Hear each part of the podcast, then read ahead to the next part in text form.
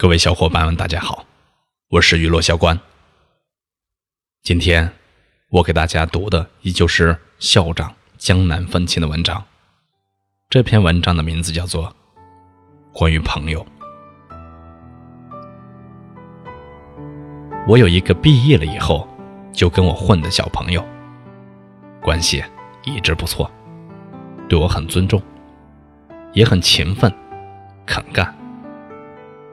我对他还算过得去。在我自己很落魄、欠了一屁股债的时候，我还向别人借钱，然后借给他，逼他在杭州买了房子，然后让他安心在杭州发展。去年他结婚，我没有去参加婚礼，红包也没给，理由很简单，太忙，没办法。像我们这样的人，有太多的身不由己，尤其是时间层面。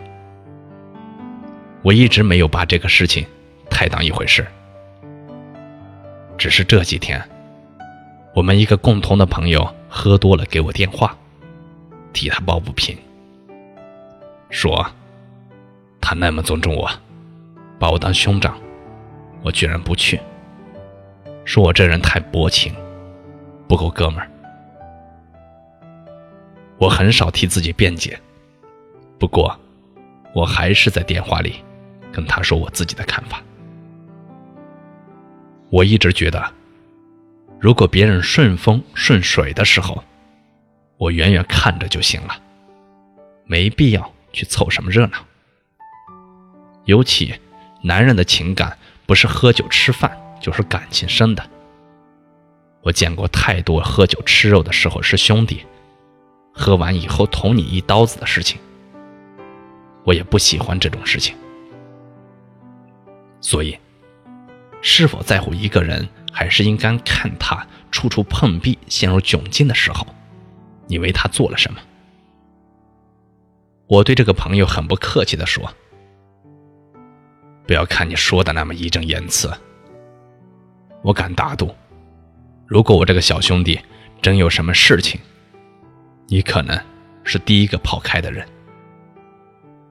婚礼上那么多凑上去送祝福的人，有几个会在他不好的时候继续留着？